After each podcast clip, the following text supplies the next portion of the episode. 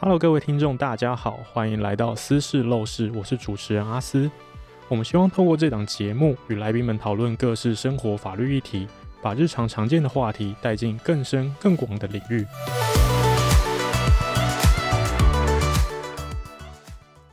不知道各位粉丝有没有看过一部动画，叫做《心灵判官》。那它的内容呢，就是呃，政府用电脑监测每一个人的心智还有精神，只要你的分数呢超过一定的程度，就会判定你可能有很高的犯罪率，就会有执行官将你就地格杀。那随着 ChatGPT 的蓬勃发展，越来越多人在讨论，有许多的工作未来可能会被生成式的 AI 取代。以法律圈为例，也有报道指出，未来特定的律师或者法官的工作可能逐渐不需要人力。那 AI 除了会跟头刀以外，是不是也能真正的取代法官呢？那么我们就先介绍今天的来宾，台北地院欧阳怡法官。嗨，大家好，我是台北地方法院法官欧阳怡。那我们开头的时候也有提到，就是 ChatGPT，然后现在它也要变进入第四代了。我想要先问看看法官，你有没有用过 ChatGPT？有诶、欸，就是当它横空出世以后，其实我有用网络版，也有用手机版，我都有试试看。嗯、那我当时其实是想说，哇，ChatGPT 它基本上它最大的 database 是英文的嘛？对，因为它大量是英文，然后我就想，那我就来请它翻译一下。嗯哼，那。当时找了几个外国的论文跟英文丢进去后，哦，刚开始前几段我觉得大为惊艳呢，前面翻的超级好，好像比 Google Translate 还准确非常多，而且文字用词前句非常的优美。嗯、但是看到后半段的时候，我心想不对啊，哎，后半段怎么变那么小一段？嗯、哦，原来是 ChatGPT 后半段他就懒得翻了，他直接对他直接帮我变成概要。大纲的浓缩，但是我要的是全文翻译啊，它怎么就自动帮我把后半段截头句尾变成一个浓缩了嘞？看起来也是很很有人性啊，就是对，好羞羞不会亮亮。对，他是不是想说我不会自己把全文看完呢？嗯、那那法官有自己把那个判决啊，然后丢到 ChatGPT 里面，然后请他帮你做摘要，或者是问他说：“哎，ChatGPT，如果是你是法官的话，你会怎么判吗？”哦，这个我倒是没试过，但是我知道，呃，目前有其他位法官有写专文，还有跟教授合作，就是呃，去尝试说用一些已经确定的判决，可以公开的判决丢到 ChatGPT，然后请他以法官助理。的角度去呃去分析，比如说，请帮我勾稽这几个判决，它适用的法条是什么？那最后的加重减轻量刑因子是什么？那这个部分确实 ChatGPT 好像做得到。嗯，那我自己个人是还没实验，但是我觉得可以玩玩看。哦，那想要先请教法官啊，科技已经蓬勃发展，那有很多科技辅助的软体或者是设备，然后在辅助我们的人类生活。那现在法院呢，有没有什么相关的？呃，AI 技术或是科技辅助的技术，在协助法官在进行审判工作或者法庭活动呢？有哦，其实以现行的实务而言，我们法院有不少法官已经在运用科技辅助我们的审判。例如，最常见的是我们会把卷宗资料扫描成 PDF 电子档，然后这个 PDF 电子档会再用 OCR 文字辨识。之后加上助理做一些书签，以方便我们在法庭上可以提示电子卷证。大家想想看，如果你光是一件案件，可能就有两三百个卷宗，我们怎么可能有办法在法庭上随时翻开纸本卷，然后从这样数百页、数千页的纸本中去寻找任何一个当事人的证述呢？好，所以其实这种 PDF 电子扫描的档案。在我们法庭运作那种很复杂的案件上，非常的有必要。其实就有点像是，就是把判决、嗯、呃判决文件，然后变成像是电子书的形式。对，其实可以这样想象，确实是有点像。那其实除了这种全面电子卷证扫描之外，我们现行已经开始有逐步推出很多辅助的东西。好，譬如说事实型的 AI 辅助量刑资讯系统，或是评价型的 AI 辅助量刑资讯系统，这个是已经上线的部分。那其实最酷的是，再来还有一种叫做智慧化的裁判书生成平台。呃，这个。有点就是符合世界上的趋势哦，就是最近有一个叫做 Generative AI，那可以自动帮你生成一些文件。那这个智慧化裁判书自动生成平台就是类似这种东西。所以现在其实司法院的法庭实务上已经有出现了，像是呃 AI 协助量刑的系统，然后甚至我们可以把所有的判决书电子化，然后也有呃裁判书的自动生成系统。那看起来 AI 已经有办法全面取代法官了。那法官你自己觉得未来有可能会出现 AI 法官吗？其实我觉得这个还是有难度诶，因为像我刚刚提到的自动化裁判书自动生成系统，它其实。我们训练 AI 的前提是要非常大量海量的资讯可以丢进去做大数据的归纳跟分析哦，就比如说我们现在能够呃同整的案件类型是。不能安全驾驶，大家可以想象成像是酒驾啦，或是吸毒后驾驶这种非常大量的案件，而且它的量刑因子或是它的法律构成要件比较简单哦，不太涉及很复杂的人情世故，这种才有办法去训练 AI 做出一个归纳的判断。但如果是遇到那种前无古人后无来者，全台湾独一无二，或是它非常复杂到。没有办法简单用几个因子就去做归纳分析的案件，那这个时候其实 AI 是暂时没有办法协助我们的。哦，所以现在其实最重要的第一个是说，我们需要很巨量的裁判资料。那有些比较复杂的案件，可能真的就是。从前没发生过，然后现在只发生过，就就这么一件，就唯一一件，就唯一一件，所以还是需要可能法官长期累积下来的经验判断。没有错，这就是一个人性的价值判断。那再往下好，就是既然法官觉得说未来自己的工作可能不会被 AI 取代，法官作为人有什么样是 AI 没有办法取代的独特性？其实啊，科技是源自于人性。那就像我们刚刚提到的，其实 AI 它使用的前提，它的训练前提，是因为我们人用了很多的参数，还有我们以往历史累积下来的资料，哦，去喂给它，然后去训练它。但是人生很复杂嘛，真实的人生常常会有很多复杂的发展，不是大家有办法想象的。那换句话说，即便是你从历史去归纳分析，可能相类似条件的人，通常会做出什么样的事情？那就真的代表你现在眼前这个活生生的人，他一定会走同样的路吗？我们没有没有办法排除这种可能性啊。所以，如果只是光靠 AI 或大数据去评估分析说，说哦，有类似这样的条件的人，必定会做出什么样的行为，所以我们就用 AI 去给他当法官下判断的时候。其实也是会有误判的风险的。嗯。我觉得大家可以想象以前一部很老的电影，这是阿汤哥演的，叫《关键报告》（The Minority Report）。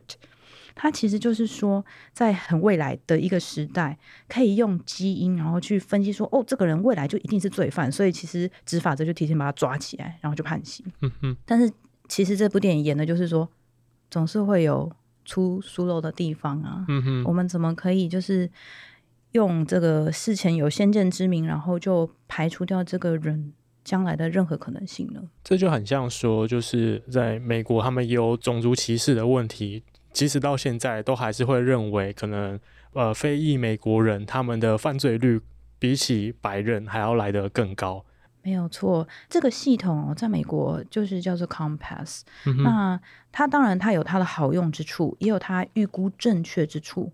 但确实，论者有批评，就是说，这种 AI 的系统，你喂进去的参数可能是用以往的数据资料嘛，然后而且也看你设定的参数是什么，你没有设定进去的参数，可能 AI 就不会判断到。那 Compass 有有批评者就认为说，好像它有倾向是会导致呃皮肤比较黑的，或是一些特别的族裔的族群，这个犯罪预估被提升比较高。可以先请法官帮我们介绍一下这个 Campus 的系统，它具体可能是在法庭活动中在辅助哪一个部分？它其实主要就是量刑的部分啦。嗯、对，因为它呃，如果叫它的全名，应该是它叫做替代性制裁犯罪矫正管理剖析系统，叫 Correctional Offender Management Profiling for Alternative Sanctions。好长哇！那我觉得我们可能就是我刚刚这样听完是直接宕机啦，所以可能请法官帮我们讲一下，就是它的中文翻译可能会是什么好了。中文翻译是叫做替代性制裁犯罪矫正管理剖析软体。好，反正我们我们可以把它理解成，就是这个系统可以帮我们辅助说，呃，法官建议要他会不会再犯啊？他会不会变成累犯啊？嗯、对，就是可能再犯率的评估、累犯的评估，然后可能会给我们一个数据说，你应该要判几年比较好。对，是是、嗯。然后刚刚法官说，这样的这套系统，它可能有呃有歧视非裔美国人的问题。是，可能的原因是因为说，因为我们都要为他巨量的资料嘛。对，可能都是从过去以往的数据资料、啊。Uh. 对，那可能在以前黑人的族裔，他们可能受教育的程度不高，或者是他们经济比较弱势，当然会导致他有比较大的犯罪可能。可是其实随着教育的普及，或是大家这个经济能力提升。现在的黑人可能跟以前的黑人不一定一样啊，所以我们用以前的人来苛究现在人，是不是也是不公平？嗯哼，因为我们的不管是人权也好，或者是观念也好，它其实都是会与时俱进的。是，那过去的这些资料，我们可能就要想办法，呃，除了像是去识别化也好，或者是我们应该要排除掉一些资料。可是，其实到底要怎么排除这件事情很难说。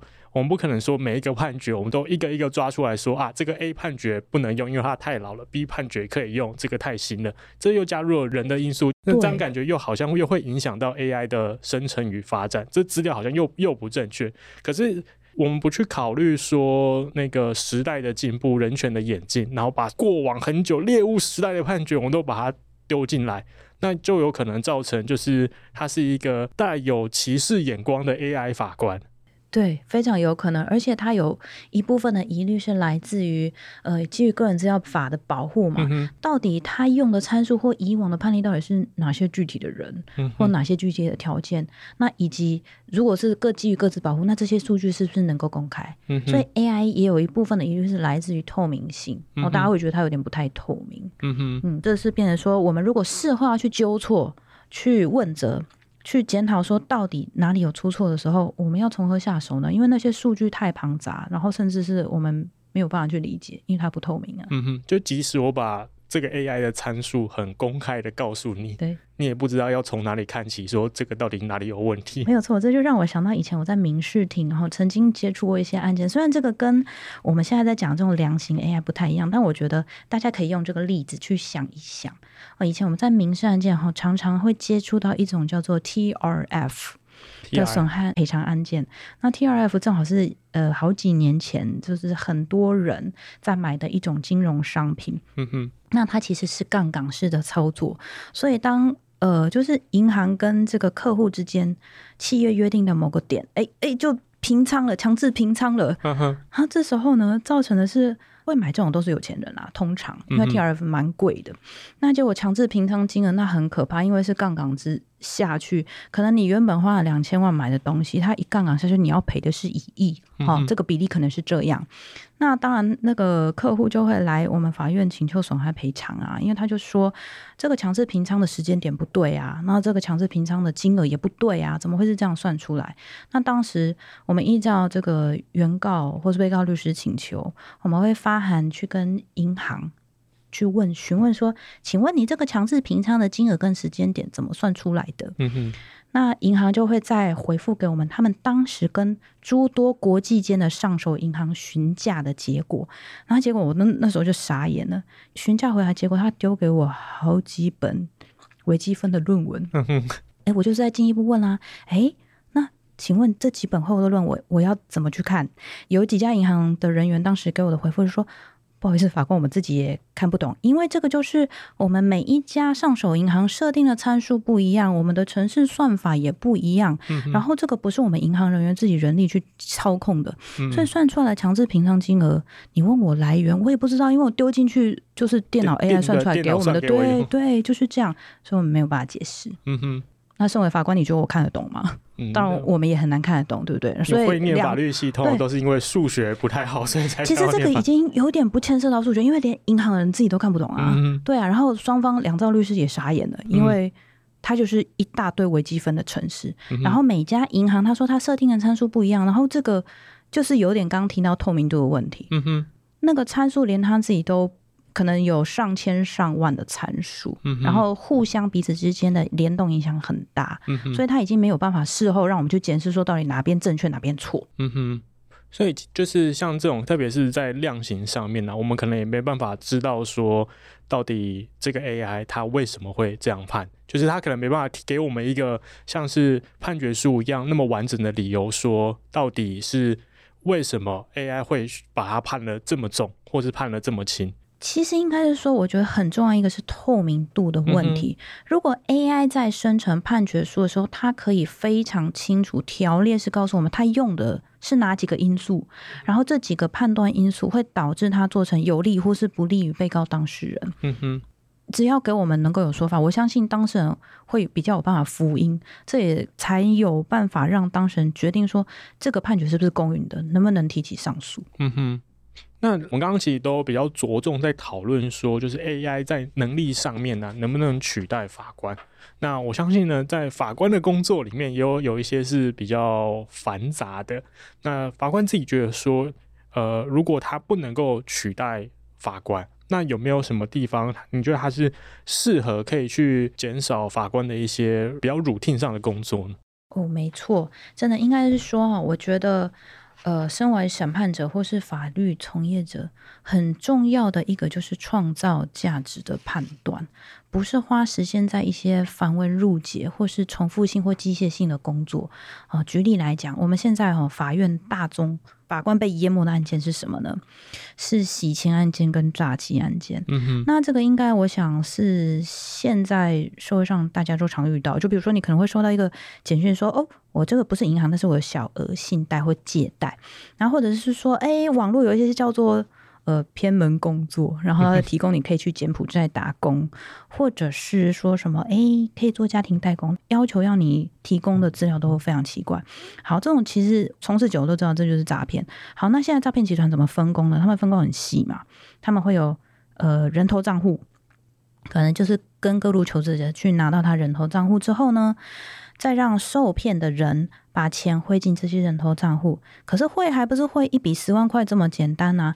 可能是分不同时间汇不同金额，什么九九九，或是四五六七八，都是一些很零碎的数字。嗯，汇进人头账户，可能又不同时间很多笔之后，这第一层人头账户，然后会再叫呃第二层的人头账户再去收这个款项。就比如说，这个第一层的人头账户会在。把这个金额再切得更细、更零碎，在不同时间点汇到第二层人头账户之后，又再来一次，再汇到第三层的人头账户，然后再汇到第四层人头账户，然后这个金额已经整个乱七八糟，非常庞杂。那这只是人头账户汇款的部分哦，那还有车手领款的部分，车手可能会在不同的时间点，从不同层次的人头账户去把不同金额再领出来。所以我要讲这个，只是说。我们法院法官，我独自一人，或者是我们用合议庭三个法官名义去审理这种诈欺案件的时候，有时候面对到的金流是非常混乱、非常混乱、非常庞大。那我们法官光是用眼睛，或是自己做表格去对，这其实是耗费了大量不必要的时间，因为这其实是 AI 或是科技程式有办法去做到的。嗯哼。对，所以我觉得 AI 能够辅助，应该是取代掉这种机械性，然后只是一些数字计算上的问题。嗯哼，我觉得司法从业者很重要，是一个价值塑造跟价值判断。那以及另外一个是 AI 做不到的，是人的创意、机敏灵活跟察言观色，还有给予对方或是法庭。当事人之间的温暖关怀与尊重，嗯，这个是 AI 没有办法做到的。就是刚刚法官也提到，就是呃，法官认为说 AI 没办法做到，就是像是一些在法庭上无人文关怀的部分。是。那法官也觉得说，如果作为一位法官、一位审判者，在做出一个判决的时候啊，应该要去思考哪些层次的问题？我觉得哈，就是审判者以我们法官这么多年的经验下来，当然啦。法律还会细分成什么民事啊、刑事啊、行政诉讼。嗯，但其实对于上法院的当事人来说，很重要的就是解决他们眼下的问题。嗯，就比如说，即便我现在是刑事庭的法官，但是有时候我们在开刑事庭，我们会发现一个自然发生的事情，它有时候牵涉到不仅仅只是刑事涉案的层面呐、啊。有时候它涉及到的可能很广，可能是民事案件或者是行政诉讼的案件。你对当事人而言，其实他就只是想要解决眼前这件纷争。但如果很认真的叫他照法律分门别类，就是哦，你要拆成民事诉讼、刑事诉讼跟行政诉讼。那我们先举简单例子哈，就像车祸案件，嗯嗯，有时候呃，不管是肇事者或是受伤的人，他们要求的都是法院能够赶快定分指针，帮他们把这件事情落幕。大家都没有那么多的心力跟时间可以一直耗在法庭上。那我们审理这种刑事的，像是过失伤害案件啊，有时候会就协助大家在刑事案件审理过程中，看看有没有办法用填补损害。像是民事洽谈和解啦、赔偿啦，或是用另外的方式，让双方都能够达到一个共识，让民事、刑事纠纷都一次落幕。嗯哼，那这个其实也不是强迫当事人，而是身为人，我们可以去体察各方不同的需求，然后想办法怎么样全面性的找出一个最适合大家，而且大家也都能接受的方案。如果我们没有输入这些数据，AI 可能就不会察知到需要去做的部分。而且甚至说，即使输入了 AI，可能也没办法理解这件事情。就好像我们看到当事人在法庭中真诚的忏悔，就算我们用文字的方式跟 AI 说：“哦，当事人已经很深刻的检讨跟反省自己了。”但是对于 AI 来说，它可能就是只是得到了一个一个因素。没有错，其实，在法庭上啊，法官有时候会察言观色。我相信，其实大家生活中都有这种经验吧？你看你朋友有没有在对你撒谎的时候，你不会看一下他的神态吗？或者眼神有没有闪烁啊？或是他的表情啊，对不对？其实我们法官也是一样啊。为什么要直接开庭审理，而不是纯粹的只看当事人提出的书面资料？很重要一点就是观察所有当事人哦，庭前、庭中、庭后的表现，那或者是。假设一个证人坐到你面前，他在讲这件事情，他是不是真的出于一个很真挚的心？有的时候，有的证人他可能来的作证，在讲十年前发生的事情，对答如流，诶，然后这时候我们心中就噔警铃大响，想说，诶，连一个礼拜前的事情，我自己都记不清楚，他为什么十年前的事情可以讲这么顺？嗯哼，对，那如果只是靠 AI，AI 可能去分析这个笔录，就觉得说哇塞，这个证人讲的好棒哦，跟之前的卷证都超级一致的。嗯哼，但这是不是这就就，就其实有点怪怪的？但是 AI 可能不会去察觉出来。那好，再另外讲，像我们有时候法官开庭啊。开庭前、开庭中、开庭后，那个你可以看到当事人真挚的表情的展现，到底是他那个哭泣，或是他的啜泣啦，或是哽咽啦。嗯哼。那我们笔录上只会简单记载说，当事人沉默，当事人啜泣，当事人哽咽。嗯哼。对，但是那个细微真正表情的变化，这个好像也很难变成参数输入给 AI 知道嘛。嗯哼。对。而且就算真的输入了，就是它有可能会影响判决。可是，在输入这个参数的同时，又是人去下的判断。他看起来真挚的道歉，或是他在说这句话的时候眼神向右漂移，这样可能都会影响到 AI 的判断。但具体来说，判断这些细微的表情，其实也都是还是人来判断。那到底会不会这样小小的几个用词或是形容词，就影响了 AI 判断的正确性？又回过头来，就又变成是那个透明度，AI 到底能不能公正的去做出一个判决这件事情？是。还有另一个可以让大家思考的，就是说啊，在我们法律有一个很有趣的名词叫做自由新政。那我知道一般人对于自由新政都觉得是法官就怎么判就恣意妄为这样子胡搞瞎搞，就自由的判没有限制。我觉得大家可能都会想到这个层面，但是我们把它用一个比较数据化的讲法讲给大家听好了。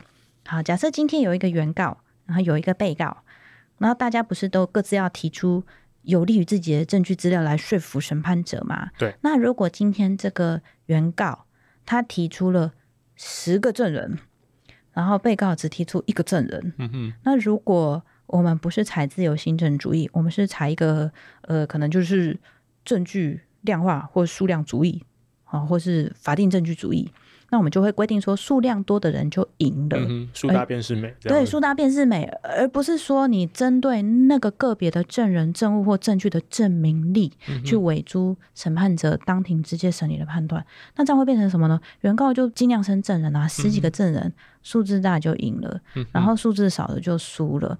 可是其实我们的自由新证的意思是说，这个证人或这个证物的证明力，它的可信度多少，嗯是要由你自己。当面眼睛去看，耳朵去听，然后勾稽所有卷证资料去下判断的。嗯哼。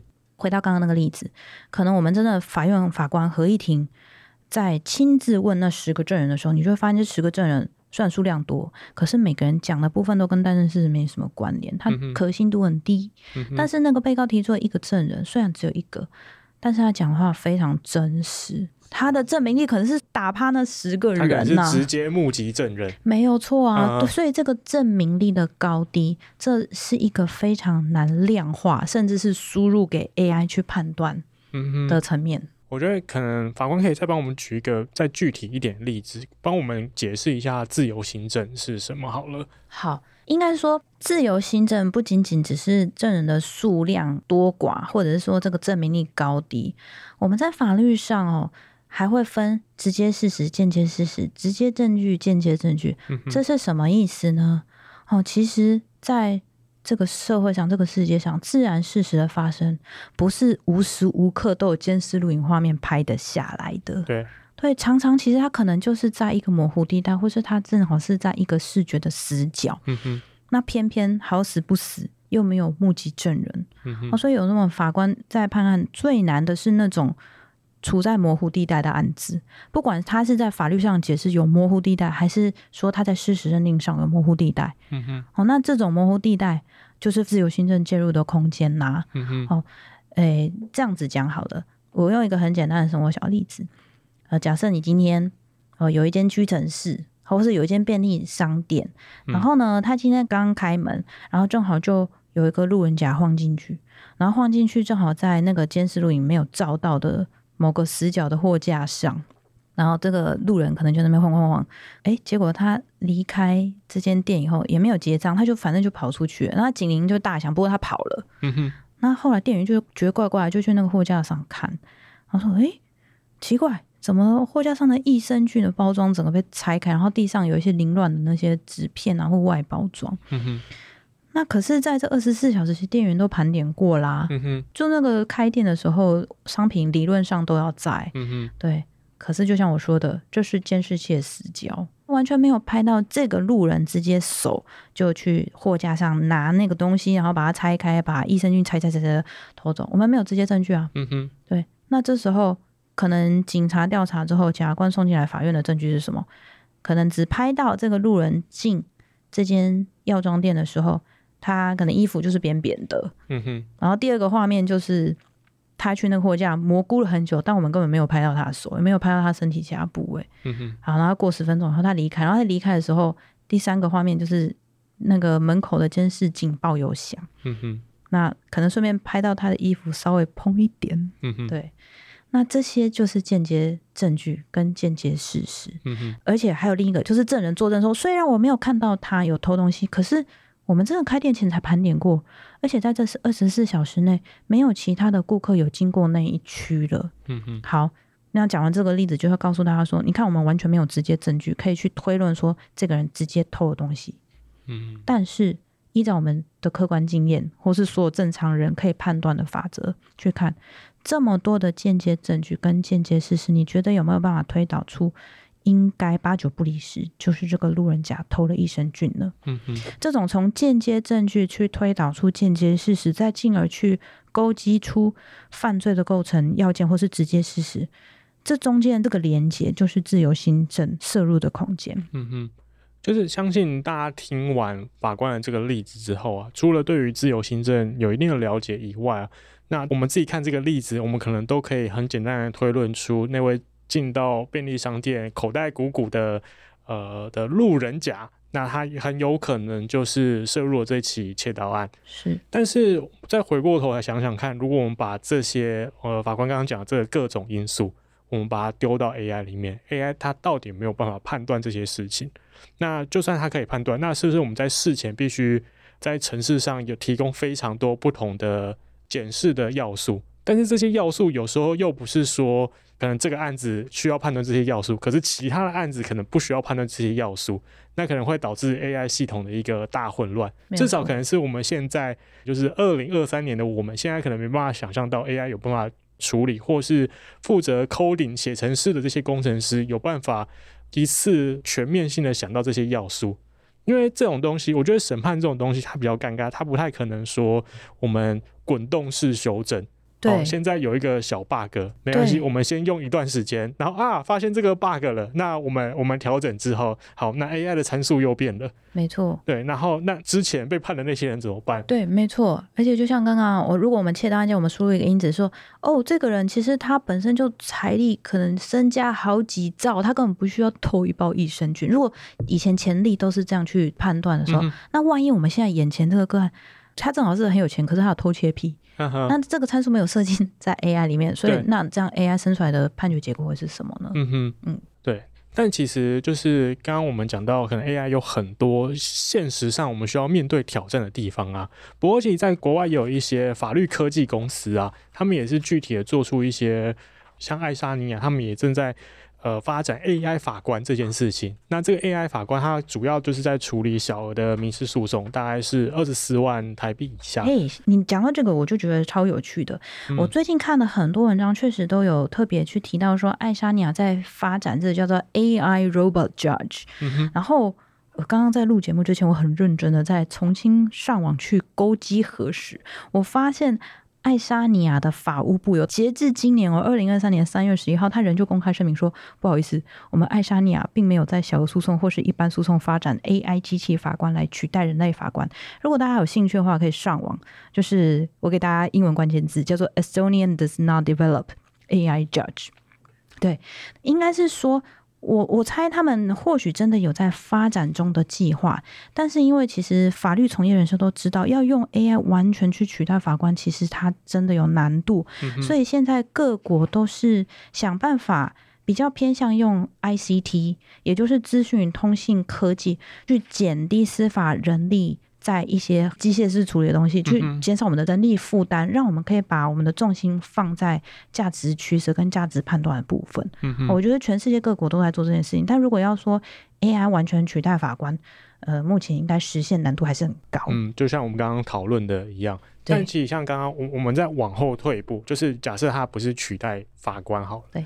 然后我们还有其他的法律的工作者，像是现在呃，我知道伦敦他们现在有在使用一个叫机器人律师的软体，叫 Do Not Pay，它就是在协助当事人可以用这个 Do Not Pay 的软体，然后去做交通罚单的申诉。对。那现在也也有一些像是。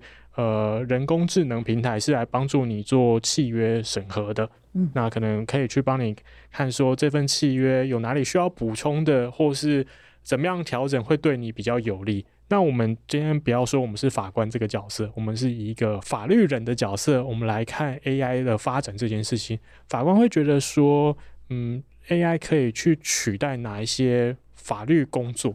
哦，这个真的很有趣，这个面向很广。就比如说啊，很多非讼事务所，他们可能有大量的外文文件需要翻译，那可能以前都是委住那种、嗯、呃母语专业人士，哦、嗯，或者母母语专业人士的那些呃律师，海外的律师，嗯、哦，那可能耗费大量的时间都是只是在做翻译工而已，然后再可能一教二教。嗯、但现在这些时间可以省掉，你可以请 AI 先把它整个生成完整的初稿，嗯、然后再。由律师亲自去调教那些文件，这样就已经省掉很多时数了嘛，对不对？嗯、那再来是，呃，有些案件如果是遇到诉讼，需要收集很多判决的潜力，这在英美法国家尤甚呢，他们是那个 case law，、嗯、所以他们会需要收集很多的 precedents。那去分析说这些 precedent 跟本案我们现在遇到的事情到底相不相近，这也是 AI 可以去辅助，而不是我们自己靠呃法官的眼睛或是律师的眼睛，然后在海量资料库中这样哦一个一个印下来，自己慢慢看，然后眼睛都要黑掉了。嗯、哦，那另外当然除了我们法律专业从业者之外，其实 AI 真的做得好的话，绝对可以辅助一般的民众，因为像很多是小额诉讼嘛，或是你一般人在拟契约，有时候他可能没有。复杂或是严重到你要每个案件去委任律师，或是呃委委任专业人士啊，嗯、那至少你可以先用呃相关的 AI 程式，像刚刚阿思说的，先去分析一下你这个契约条文哦适不适当、恰不恰当，或是你这个交通罚单这个金额合不合理？那比如说你上诉之后有没有可能翻案呢？嗯、那如果他的 AI 能够创造一个让当事人信赖的系统，那可能。因而会让很多民众查一查，说：“诶，嗯、呃，好像跟我这个情形真的交通罚单翻案几率很低，嗯、那我们就不要浪费时间在这边了。嗯、这样是不是就算是减少送员的一个方法之一？没有错。对，最后也算是有一个小小的问题，或我自己的观察，就是也顺便偷偷帮司法院业配一下活动，就是我们有一个法律科技黑客松的活动。我其实每一年都有参加这个活动。那有一年我看到一个蛮酷的东西，它就是可以把判决书丢到那个系统里面，那那个系统自动就会生成一个图示，然后它是一个法律关系图，像是什么甲跟乙有借贷关系，乙跟丙有赠与关系，这种比较案件事实的部分，图像式的，是是，对，就把它变成一个一张图，就有点像是那个我们传统考那种申论题的时候，在写题目之前，我们都会先画各方关系图，对，对对，先把那个关系图先厘清之后，我们才有办法。去做法律适用的判断或函涉这样子，那我会好奇说，就是法官怎么样看这样的系统？就是像这样的东西，有没有办法实际去协助你们？做等事实的认定，或者减轻你们的工作量。我觉得这个确实是很有其必要诶，因为像我自己在看呃我的案件的起诉书，或是当事人相关的书状的时候，哦，大家应该知道吧？法律人就是很喜欢化简为繁，嗯、有时候其实画图出来就还蛮清楚的事情，嗯、要把它变成纯然的文字，其实看起来眼睛还蛮花的。嗯哼，对，所以我自己习惯，我甚至也是会边看卷，然后我就自己画时序图，还有当事人的关系图。那如果现在在 AI 能够辅助帮我做这件事情的时候，那当然是太好了。我画的图这样乱七八糟，我要 怎么呈现给大家看？嗯哼，对。那另外就是说，我在处理案件的实体的部分，那一些比较琐碎，像是制作捐赠清单呐、啊，或者是电子捐赠书签呐，这种事情，我就只能麻烦法助去帮忙做。嗯、那可是其实我们法院的法助很多也都是。他能力也很强啊，他也是法律系毕业的啊。嗯、那但是他愿意来法院工作，辅助我们的审判。那我有时候也是于心不忍，想说，哎呦，这个我觉得是杂事，但是却又委托给法助做，好像有一点大材小用。对，大材小用。对，那像是现在那个司法院哈，有帮忙做一个能够减轻我们负担，就是电子卷证提示，再来会有一个叫做呃卷证。语音提示系统，嗯哼，对，所以之后如果做好电子书签的话，直接在法庭上说，哎、欸，请帮我提示一百零七年度十月二十几号证人的侦讯笔录，可能那个电子卷证系统咚就会跳到荧幕上，嗯、对，但是目前。目前的状况，因为那个系统还没有完完全全上线，嗯、那我们只能请法助直接坐在法庭上，然后依照审判长，比如说像我的指示说，哦，请帮我提示某份笔录，然后助理就在在那边操作电子卷证。这样说起来，我觉得也是有点浪费助理的时间啦。嗯、哼那当然很期待，就是说随着 AI 的推行，那司法院现在有诸多各项的 AI 的辅助方式，那不论是检察官、律师或是法官，都可以把火力跟精力。集中在最重要的价值判断、价值取舍跟案件的实体上面，嗯嗯，因为这个部分才是真正呃人类法官就是独一无二、没有办法被取代的地方。是，那我们也谢谢法官今天的分享，告诉我们说，就是呃从他的眼中怎么去看 AI 法官这件事情。非常感谢大家今天的收听，如果喜欢我们的节目，别忘记按下订阅，避免错过之后精彩的节目哦。我是阿斯，谢谢大家。好，谢谢大家。Bye.